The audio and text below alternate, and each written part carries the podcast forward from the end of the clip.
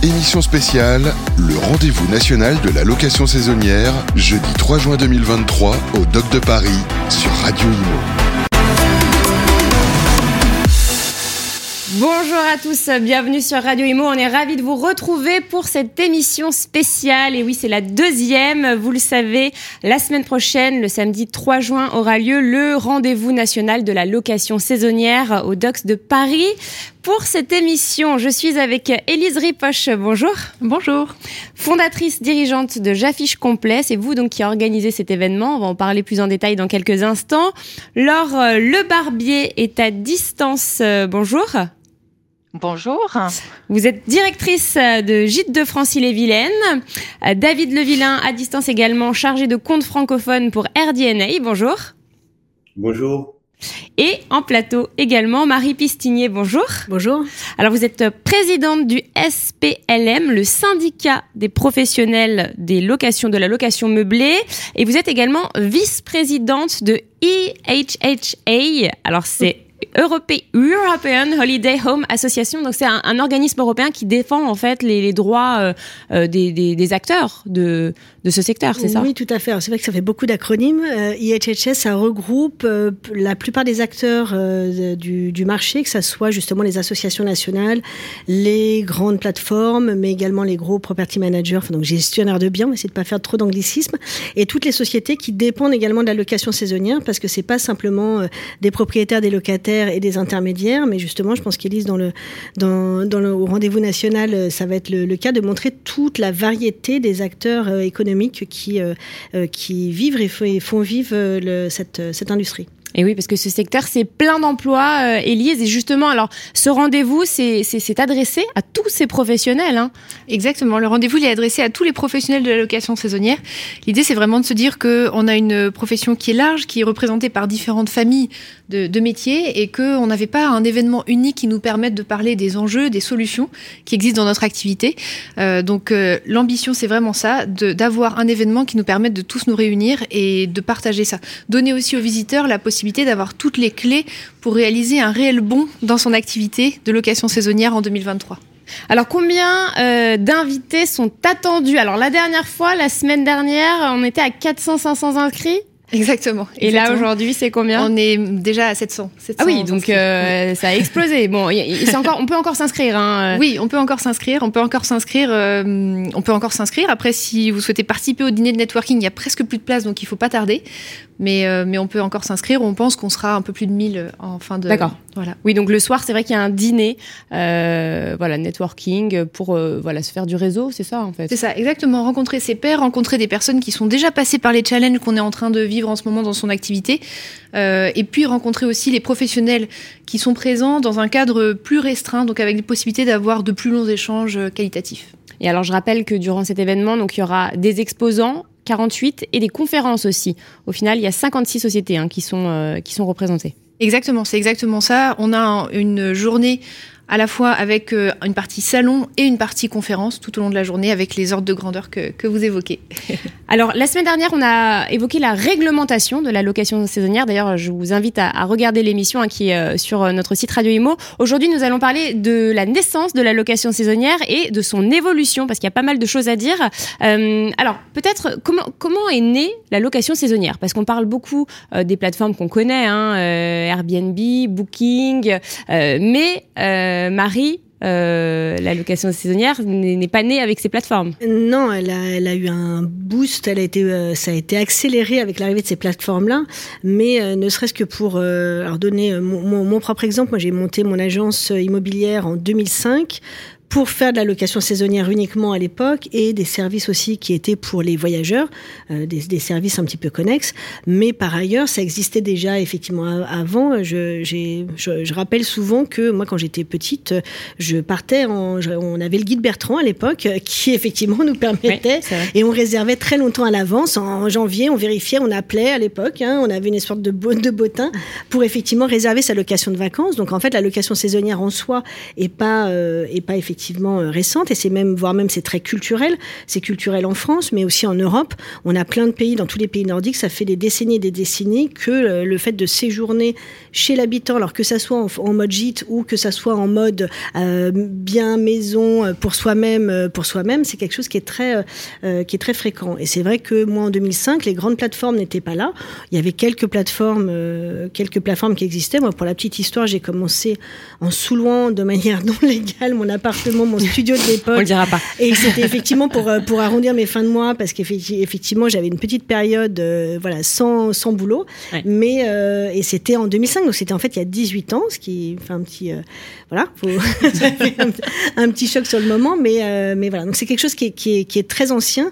En revanche, c'est vrai que ces, ces dix dernières années, on a eu une accélération, notamment sur la, la, la location saisonnière urbaine, qui a été beaucoup plus développée, notamment par le biais des, par les biais des plateformes, mais aussi par l'envie des gens de voyager et de découvrir euh, les choses. Quoi. Mmh. Mmh. Et euh, vous avez dit une chose quand on a préparé l'émission euh, très intéressante. En France, il y a une culture de l'hospitalité qui est là depuis mmh. toujours. Et c'est vrai. Oui, c'est vrai. C'est en fait, on, oublie un peu. C'est vrai que quand on fait justement, on participe au salon international, on parle d'hospitality. Le, le, ah domaine, c'est l'hospitality.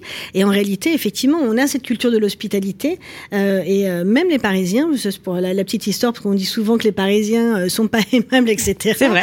on a, euh, voilà, pour être de, Paris, non, mais il y, a, vraiment cette, euh, cette culture-là, et que ça soit justement dans la version gîte et, chambre d'hôte, où effectivement là, là, le, le, lien avec la, personne qui nous accueille est encore plus, euh, est encore plus important.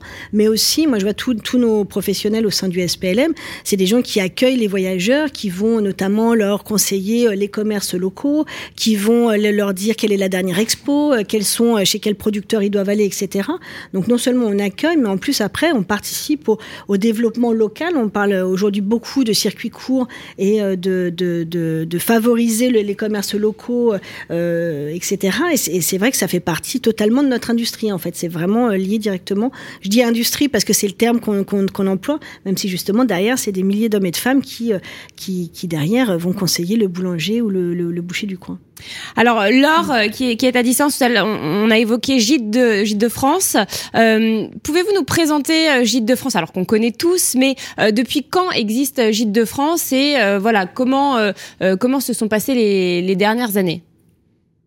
Oui, bah, Gîte de France, c'est effectivement, ça a une forte notoriété. Hein. Tout le monde connaît et tout le monde a vu le petit logo euh, quelque part dans la campagne. Euh, bah, Gîte de France, ça a plus de 60 ans en fait. Euh, et effectivement, quand on reparle de l'histoire euh, de la location saisonnière, ben, la marque Gîte de France en fait totalement partie. Euh, bah, à l'origine, c'était aussi une façon de développer différemment le monde agricole, hein, d'avoir éventuellement une activité annexe pour les femmes. Hein. Ça vient beaucoup des femmes, hein, l'activité euh, chez Gîtes de France, et euh, de faire découvrir cette agriculture à des touristes euh, en quête, bah voilà, d'expérience à la ferme, etc. Alors depuis, bien entendu, ça a largement évolué. on s'est adapté toujours, toujours encore, et on s'adaptera toujours. Aujourd'hui, bien Gîtes de France, c'est 40 000 propriétaires, plus de 50 000 hébergements. On maille tout le territoire. C'est vraiment ça notre force. On est vraiment un, un réseau euh, de, de, de, proximité, made in France de proximité, et où l'importance, euh, effectivement, euh, c'est l'accueil par l'habitant chez l'habitant. Ça, c'est vraiment la, force de Gîte de France, comme disait Marie précédemment, où on, on met pas forcément ça derrière les, les, locations en milieu urbain, mais nous, nous le faisons effectivement, et nous le faisons et en milieu urbain également, dans une moindre mesure, mais beaucoup de nos hébergements sont en milieu rural, à la campagne, dans des bourgs, en bord de mer, à la montagne, dans des chalets, etc. Donc voilà un petit peu tout le, toute l'histoire de Gîte de France. Alors, vous avez évoqué euh, l'adaptation des professionnels. Euh, David, euh, alors vous qui êtes chargé de compte francophone pour RDNA, vous aidez en quelque sorte les professionnels à, s'adapter. Hein. Pouvez-vous nous, nous, présenter RDNA, nous expliquer euh, ce que vous faites exactement? Tout à fait. Euh, donc RDNA, c'est une, c'est une entreprise qui est née en 2014 aux États-Unis euh, et qui est la première entreprise qui a fait de l'extraction de données sur la plateforme Airbnb.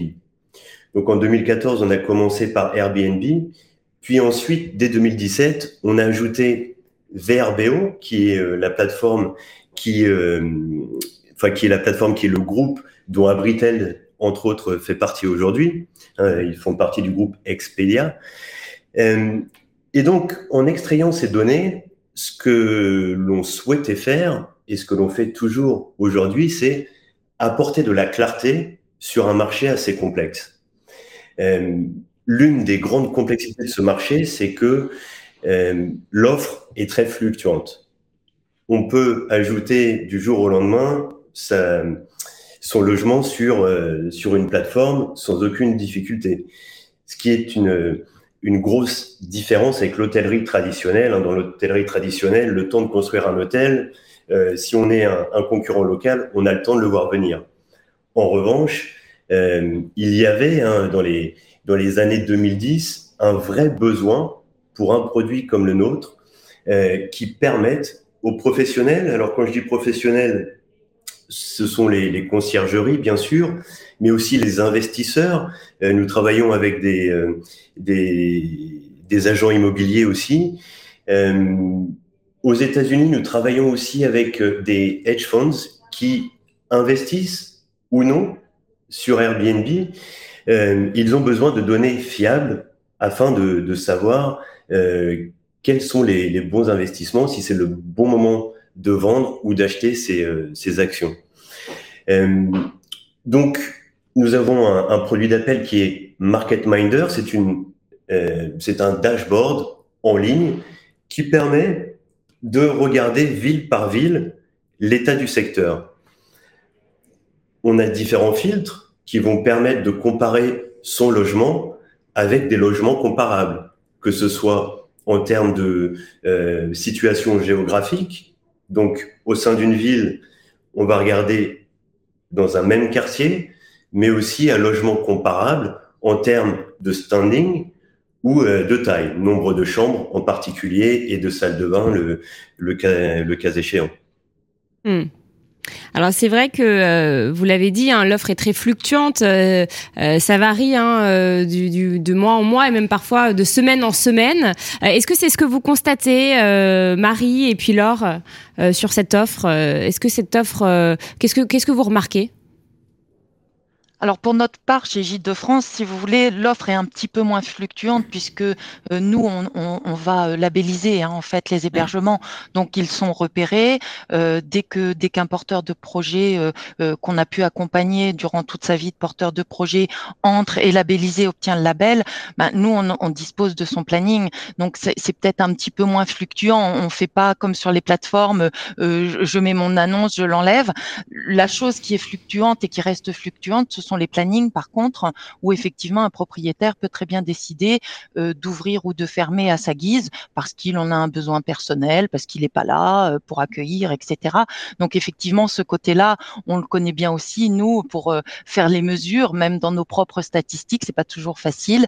Et euh, mais nous, le fait qu'on labellise et qu'on ait vu forcément tous les hébergements, ça simplifie un petit peu le, le, la donnée et l'analyse de la donnée. Marie, est-ce que vous voulez Oui, bah, de, de, la même manière, au sein du SPLM, on est avec des professionnels, donc le temps, il faut quand même rentrer un mandat. Il faut, voilà, on peut avoir des, des, des, moments d'affluence quand tout à coup un propriétaire se dit, là en ce moment, par exemple, avec les JO, on a beaucoup de propriétaires qui se disent, tiens, est-ce que je mettrais pas mon appartement en ligne? C'est le moment. C'est le moment. Alors bon, avec euh, toutes les réserves que sur le fait que tout le monde se mette en même temps, c'est pas forcément l'idéal. Mais donc il y a un délai. Par contre, on peut voir les afflux de demandes. Autant sur l'offre, effectivement, ça nécessite, bah, pareil, euh, tout comme Gîte de France, euh, on va visiter visiter le bien, euh, faire les. Enfin, il y a quand même un temps, même si on peut être très très rapide. Et je pense oui, vous êtes quand même plus agile maintenant que. Oui, bien sûr. Ouais. Qu la... mais, mais effectivement, mais néanmoins, même si on le rentre rapidement, il on, y, a, y a le côté euh, vérification du professionnel avant que ça soit mis en ligne directement. Mmh. Donc euh, ça, voilà, au niveau de l'offre, voilà. Par contre, les demandes, c'est vrai que ça peut affluer. Euh, là, la, la, le rugby, euh, etc. Ça, ça fait tout à coup des pics à l'inverse euh, sur la demande qui peuvent être très importants. Ah oui, c'est vrai que les demandes aussi, mmh. donc la demande est, est fluctuante. Élise, qu'est-ce que vous constatez euh, de la part de, de tous ces professionnels euh, de la location saisonnière? Est-ce que euh, voilà, ils sont de plus en plus agiles pour faire face à cette, à cette demande? Ah oui, complètement. Et, les méthodes que nous, on transmet sur le revenu management, donc sur le, la, tarification adaptée selon le type de période, ça aide aussi les professionnels à être très agiles sur ça. Parce que comme euh, dans d'autres domaines d'activité, bah, la demande n'est pas toujours la même au, au, même moment. Donc il faut savoir avoir une tarification adaptée pour avoir un chiffre d'affaires qui soit le plus lisse et le plus réaliste pour la pérennité de l'activité aussi euh, à l'échelle de l'année. Et la saisonnalité, c'est vrai que bah, elle a toujours fait partie du tourisme, mais plus que jamais en location saisonnière, c'est une réalité. Ouais. ouais. Et c'est pas évident en fait d'adapter le prix euh, le prix en fonction de la demande. J'imagine que, que, les propriétaires, bon, parfois sont euh, sont un, petit... peu perdus. Ouais, un petit peu perdus, ouais. Oui, oui, c'est vrai. Alors, de l'extérieur, euh, on peut avoir deux perspectives. Soit se dire, bah, c'est hyper simple, je regarde le prix de, de trois de mes concurrents, je fais la moyenne. Alors, c'est un faux ami, il faut faire attention. Ou de l'extérieur, on peut se dire, voilà, c'est un truc de matheux, hyper tordu, euh, c'est pas du tout accessible. En fait, la réalité, elle est au milieu. C'est que c'est une somme de méthodologies euh, qui sont souvent beaucoup de bon sens, mais quand on les a dans son activité, ça fait la différence sur la performance chiffrée et le, chiffre d'affaires, en fait, tout simplement de, de l'activité. Hmm. Euh, alors, on, parle de cette offre. Il y a euh, de nombreuses évolutions concernant cette offre. Euh, Laure, quelles sont les évolutions que vous constatez au sein de Gîtes de France vos, Les clients, voilà, quelles sont les nouvelles attentes depuis ces dernières années et notamment depuis les confinements hein, Parce qu'on sait, on en parle beaucoup sur ce plateau. C'est vrai que les envies, les besoins en termes de logement ont changé. Qu'est-ce que vous constatez? Alors, nous, nous, ce qu'on constate globalement quand même, c'est euh, une montée en gamme hein, globalement de l'offre locative hein, en, termes de produits. Euh, ben, D'abord parce que euh, ça répond aux attentes des clients, hein, tout simplement. Hein, c'est le marché qui le veut. Euh, les clients aujourd'hui veulent partir en vacances, mais avoir une certaine sécurisation. Ils veulent avoir au moins aussi bien que chez eux, voire bien mieux, Hein, c'est vraiment ça sur le, le basique hein, de l'offre. Et en plus de ça, euh, il y a une certaine recherche d'expérientiel. On veut revenir avec des souvenirs de ces vacances. C'est important aujourd'hui. Hein, on veut se montrer, se montrer sur les réseaux sociaux. Donc euh, les vacances, c'est quand même quelque chose à ne pas rater. Il faut pouvoir montrer qu'on a bien réussi ces vacances. Hein, c'est assez sociologique. Donc, euh, donc effectivement, nous on le constate et du coup on le constate avec une offre qui s'adapte de plus en plus, avec cette montée en gamme. Euh, avec vraiment des beaux produits, avec euh, euh, des équipements de bien-être, des équipements de loisirs dans, dans les hébergements. Et puis également, ce qu'on constate, c'est aussi à la fois euh, chez les propriétaires, les porteurs de projets, mais également dans les attentes des clients, euh, une attente vers tout ce qui va être euh, euh lié à l'environnement, en fait, à la protection de l'environnement et une offre adaptée, euh, justement. Alors, on a maintenant des propriétaires qui se posent la question, par exemple, d'installer des toilettes sèches. Vous voyez, le compost, c'est une évidence. des choses comme ça, on le sent dans de nouveaux propriétaires qui ont des profils bien marqués et du coup, des clients qui vont aussi venir chercher ce type d'expérience également, euh, à la fois sur l'hébergement qui, qui va avoir peu d'impact sur l'environnement, le, mais également dans euh, euh, les circuits courts dont on a parlé tout à l'heure, euh, le bon conseil, peut-être chercher les sites en dehors des grands sites majeurs touristiques, mais les petites perles.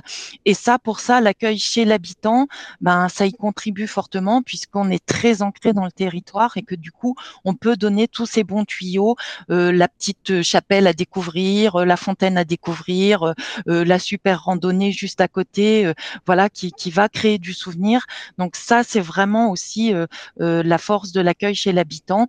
Et voilà, ça, ça fait vraiment partie des, des grandes tendances qu'on a pu sentir là dernièrement. Alors je pense que David va nous confirmer ça avec avec les données récoltées.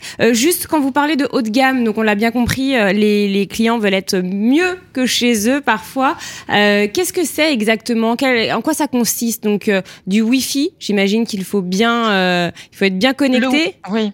Le Wi-Fi, ça fait partie du produit intégralement, c'est-à-dire qu'aujourd'hui, quasiment, si vous n'en avez pas, euh, le client il est vraiment extrêmement déçu. Euh, c'est quelque chose désormais, plus personne ne, ne, ne tolère d'être déconnecté, sauf d'orienter son produit vers un séjour déconnecté. Mais auquel cas, il faut il faut le faut le travailler dans ce sens-là. Retraite hein. spirituelle, euh, bien-être. Mais c'est vrai.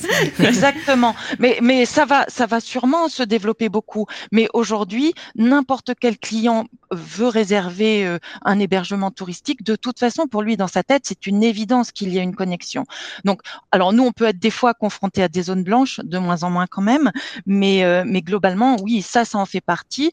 Sinon, dans, dans le haut de gamme, enfin dans, le, dans la montée en gamme que l'on ressent, c'est euh, ben, les salles de bain. On veut une salle de bain voilà, au goût du jour. On veut une cuisine euh, totalement aménagée. Hein, on a ça chez soi, donc euh, en vacances, on veut la même chose.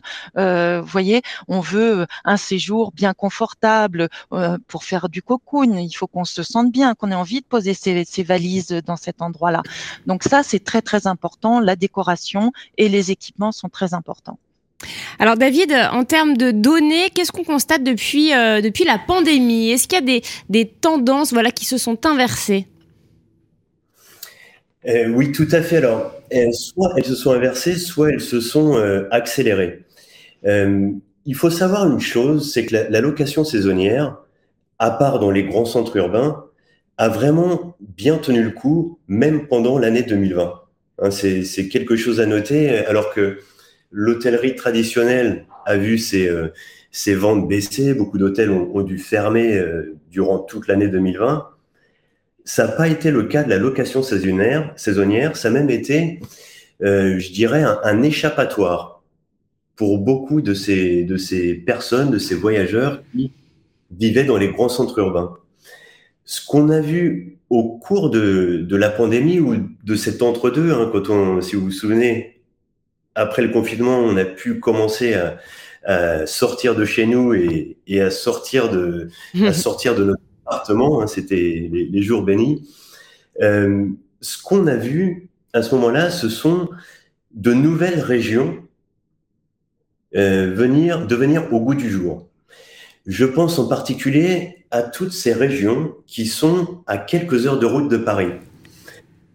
L'offre euh, a augmenté de façon exponentielle euh, sur des régions comme la Bourgogne-Franche-Comté, les Hauts-de-France, le Grand Est, le Centre-Val de Loire, où on a vu près de 50%, et là je parle pour l'année 2022, de logements en plus arriver sur le marché. Euh, on pourrait presque découper la France en deux en traçant une ligne au sud de la Loire et au sud de celle-ci, on verrait malgré tout une augmentation et une augmentation assez significative. Je crois que n'importe quel secteur qui voit plus de 20% d'augmentation serait ravi euh, aujourd'hui. Mais lorsqu'on regarde au-dessus de, cette ligne, euh, au-dessus de la Loire, là on voit des augmentations de plus de 50%, aussi bien pour l'offre que pour la demande. Donc ça semble correspondre à de nouveaux, de nouveaux besoins. Euh, Marie en parlait aussi, euh, ou Laure, pardon, euh, vers des vacances peut-être plus authentiques, plus, plus rurales. On cherche de nouvelles expériences, on cherche à s'éloigner des, des, des centres touristiques traditionnels que l'on associe à la foule, généralement. Et au niveau des données, euh, ce que ça nous a montré, c'est au cours de l'année 2021, un engouement pour les grands logements, c'est-à-dire ces grandes maisons, loin des villes, avec plus de quatre chambres. Mmh. C'est le, vraiment le, le segment du marché qui a le mieux fonctionné pendant ces, cet entre-deux post-pandémique. Au cours de l'année 2022, on a vu un retour des touristes vers les villes, donc retour de la clientèle étrangère vers les villes, euh, des villes qui s'en étaient plutôt mal sorties hein, euh, au cours de l'année 2021. Maintenant, les, le tourisme d'affaires est de retour, la clientèle étrangère est de retour, donc grosse augmentation à nouveau de la demande vers les villes. En revanche, on garde cette tendance née ou accélérée euh, avec la pandémie vers ces nouveaux centres, euh, j'allais dire ces nouveaux centres touristiques, vers ces, nouvelles tendances nées, euh, nées avec la pandémie. Hmm. En plateau, Élise, est-ce que vous pensez que ces tendances vont s'inscrire sur la durée, cette envie de vert, de, de, de grandeur, de d'espace, voilà, loin de tout, loin de la foule? Est-ce que vous pensez que c'est éphémère, que c'est un effet un peu de mode? Est-ce que ça va s'inscrire sur sur des années? Oh, je pense que ça va s'inscrire sur, euh, sur la durée, en effet. Et c'est vrai qu'il y a pas mal de choses comme ça qui ont été euh, structurelles de la, de la pandémie et qu'on va, qu'on va garder. Ça, c'est reconnu de tous ceux qui font des études euh, sur ça. Il y a un point aussi, peut-être qu'il faut qu'on rappelle, c'est que pendant la pandémie, il y a un truc qui nous est un peu tous arrivé et qui a changé drastiquement plein de choses. C'est que on a quasiment effacé la frontière entre le travail et le, la vie personnelle. C'est-à-dire qu'on s'est tous retrouvés chez nous, souvent à travailler à la maison. Et cet effacement de frontières, c'est reconnu que sur les comportements des voyageurs, ça a eu un impact majeur. Et c'est ce qui explique tout ce qu'on se, dit là. C'est que euh, ça a eu un impact majeur parce que d'un coup, quand on se déplace, on veut un lieu qui lui aussi sera capable d'absorber cette absence de frontières, qui lui aussi va nous permettre de à la fois travailler un peu au début, puis après gérer les enfants le week-end, et puis en fait aller à la plage. Euh, ça, c'est vraiment nouveau. Et ça, c'est aussi des choses qui, vont, euh, qui sont parties pour durer. Hmm. Et ce qui est nouveau aussi, c'est euh, que des gens, euh, bon bah, font appel à, des logements, enfin à la location saisonnière pour télétravailler. Euh, Marie, est-ce que c'est ce que vous, avez constaté? C'est un vrai, enfin le workation maintenant, c'est le voilà le, mélange entre les, les, le, travail et les vacances, c'est effectivement un grand classique. Ça fait déjà, pour les pour les plus jeunes, c'était c'était déjà quelque chose qui était qui était plutôt dans l'air du temps, mais effectivement avec le avec, avec, le confinement, ça a été voilà et donc c'est vrai qu'il faut des des logements qui soient avec comme on le disait tout à l'heure, euh, totalement équipés, qui permettent, euh, ce que disait Elise, quoi, qui permettent vraiment de, de poser ses valises et de poser son ordi, et puis après de, de, passer l'un à l'autre. Si, si, je peux rajouter par rapport à la, à la demande, ce que j'ai, mon impression aussi, mon sentiment, c'est que les gens recherchent aussi, les voyageurs recherchent aussi quelque chose qui va être simplifié. Avant, quand on pensait location saisonnière, on disait ok, faut que je signe le contrat, faut que je paye un acompte, faut que je paye le solde, etc. il y avait tout un tas de, de, de, choses. Maintenant, c'est vrai que euh, les gens veulent plus s'embêter. En fait, ils mettent leur carte bancaire, il faut que ça soit comme ça, ils veulent recevoir les instructions, même si derrière on a un, accueil en physique, etc. D'où le succès des plateformes qui ont disrupté le marché. Exactement, les, les plateformes et après le succès de tous ces nouveaux outils, alors que ça soit euh, des outils euh, pour les gestionnaires de biens, donc qui vont faciliter les choses, donc comme AirDNA ou comme effectivement j'affiche complet quand on, alors c'est pas un outil, mais c'est des gens derrière qui font ce, ce travail-là, mais il y a aussi des, il y a aussi des outils de, de, de, de, de gestion de, de, prix, de revenu management, etc. Et toutes ces, toutes ces sociétés qui se créent derrière pour amener un service, que ça soit pour euh, les clés, que ça soit pour les guides d'accueil, que, enfin, on a quand même toute euh, tout, un tas de startups françaises notamment, parce qu'il y a vraiment là-dessus, pour le coup, on a beaucoup de. On, parle des grandes plateformes euh, internationales, mais effectivement, il y a beaucoup d'entreprises françaises qui sont, et je pense qu'ils vont être présentes euh, la semaine prochaine, qui effectivement amènent des solutions qui facilitent la vie du voyageur ou du travailleur qui va également profiter de son séjour pour, voilà, pour et travailler et profiter de ses vacances. Ouais. Et d'ailleurs, sur ça, c'est intéressant parce que contre toute attente, on a très longtemps pensé que euh, l'accueil, euh, l'accueil autonome d'un voyageur était un point très négatif. Et je pense en effet que dans les attentes des voyageurs, il y a beaucoup de voyageurs qui aujourd'hui ont cette attente d'être accueillis en personne, d'avoir beaucoup d'informations liées à leur séjour. Mais on a aussi une deuxième vague de voyageurs qui, eux, vont plus être de la veine simplification, mm. comme tu dis là, et qui euh, vont en fait être contents de ne pas avoir de contraintes, de pouvoir arriver aussi quand ils le souhaitent et d'avoir cette liberté-là. Ça, c'était un peu, ça, c'était le, confinement. Enfin, le confinement post-confinement, on voulait pas euh, s'approcher, se serrer la main, etc. C'est vrai que ça, ça a joué aussi dans, les, dans, les, dans le contact. Et c'est-à-dire qu'en fait, des, des, des, sociétés qui étaient justement sur euh, des, euh, des serveurs connectés, sur des récupérations de clés à distance, etc., sans parler de boîte à clés, de tout ce qu'on, de tout ce qu'on peut en dire dans les immeubles, etc. Mais il y, y, a eu ce côté-là du, les gens arrivent, ils reçoivent par email, ils ont les codes, etc. Ils savent exactement où ils vont chercher les choses, ils ont leur code, ils rentrent et ils sont chez eux. Ils n'ont pas besoin d'interagir des fois avec quelques heures de voyage. On n'a pas forcément envie d'interagir, même si la personne qui nous accueille est très sympa. On est de mauvaise humeur. voilà. c'est ça, quand il y a les enfants à gérer, quand il y a, voilà. voilà. Ah oui, ça peu, bouchons plus enfants, ça fait beaucoup. Ouais. voilà. Mais par contre, il y a quand même le besoin derrière que des professionnels, enfin professionnels en particulier, soient disponibles. bien sûr. C'est pas parce qu'on. Faut que tout soit carré en, en, revanche. Hein. Et que en cas de pépin, alors ça c'est aussi la particularité, c'est que en revanche, il faut, euh, il faut que les professionnels ou particuliers puissent répondre très rapidement, parce qu'effectivement, quand on est là que pour quelques jours ou même quelques semaines, le moindre souci, le moindre problème de d'internet, de plomberie, de clés qui fonctionnent pas, etc. ou de code, ça peut ruiner des vacances et ça peut voilà, ça peut être un petit peu compliqué. Et c'est vrai que les, clients sont peut-être aussi moins tolérants face à ces, ces imprévus. Euh, Laure, est-ce que comment vous vous positionnez euh, chez Gîtes de France euh, par rapport à ces euh, nouveaux outils très demandés par, par les clients? Ah ben, on y est totalement, hein, puisque nous, on incite les propriétaires à avoir euh, ben, le livret d'accueil numérique. Euh, voilà, on, reste quand même toujours attaché à l'accueil par l'habitant. Ça reste notre marque de fabrique, tout en, disant que effectivement, et je suis assez d'accord avec euh, ce que disait Marie, c'est qu'en en fait, il faut que le propriétaire s'adapte à chaque à chaque client. Parce que sur un même hébergement vous pouvez avoir un client qui va être très en recherche de contact et puis un autre client qui veut être totalement autonome. Donc faut être très fin psychologue en fait quand on fait ce métier-là, savoir sentir les choses, savoir aborder les gens. Euh, il y a ce côté humain qui, qui, qui doit être mis en avant absolument, et c'est euh, à l'hébergeur de s'adapter à ça. Euh, S'il sent que le, le, client est en demande, il faut pouvoir répondre. S'il sent que le client il veut être tranquille ou que c'est pas le moment au moment de l'accueil, parce que souvent l'accueil, bah, ça peut être un moment un petit peu tendu parce que les gens ont fait le trajet, ils sont fatigués, il y a effectivement les enfants qui qui qui qui, pignent à côté ou qui, trépignent parce qu'ils ont fait toutes ces heures de route. Et du coup, il faut, il faut qu'on puisse s'adapter. Et ça, c'est vraiment l'enjeu euh, d'apprendre ça aux, aux, propriétaires et de savoir dire, ben voilà, vous vous, vous installez, puis on se revoit demain ou euh, voilà, ça peut être ça ou on se revoit pas si le client ne veut pas. Euh, mais on, nous, on reste attaché, euh, attaché à ça.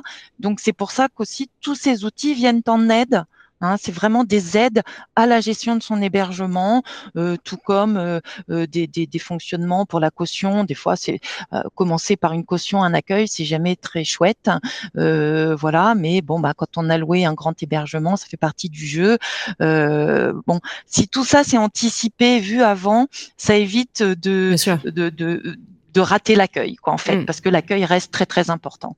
La première impression. Autre, autre sujet que j'aimerais euh, approfondir, donc c'est euh, ces besoins, cette envie euh, d'éco-responsabilité. David, est-ce que dans les données que vous que vous traitez, ça se ressent déjà? Est-ce que vous avez quelques axes sur ce sujet? Alors, en tant que tel, pas exactement, parce qu'il n'y a pas, il n'y a pas encore sur Airbnb en particulier de de label euh, vert ou euh, euh, une quelconque façon de, reconnaître ces logements. J'imagine que c'est que c'est quelque chose qui va arriver très bientôt parce que, mmh. comme on l'a déjà évoqué, c'est un élément de plus en plus primordial et fondamental pour de nombreux voyageurs.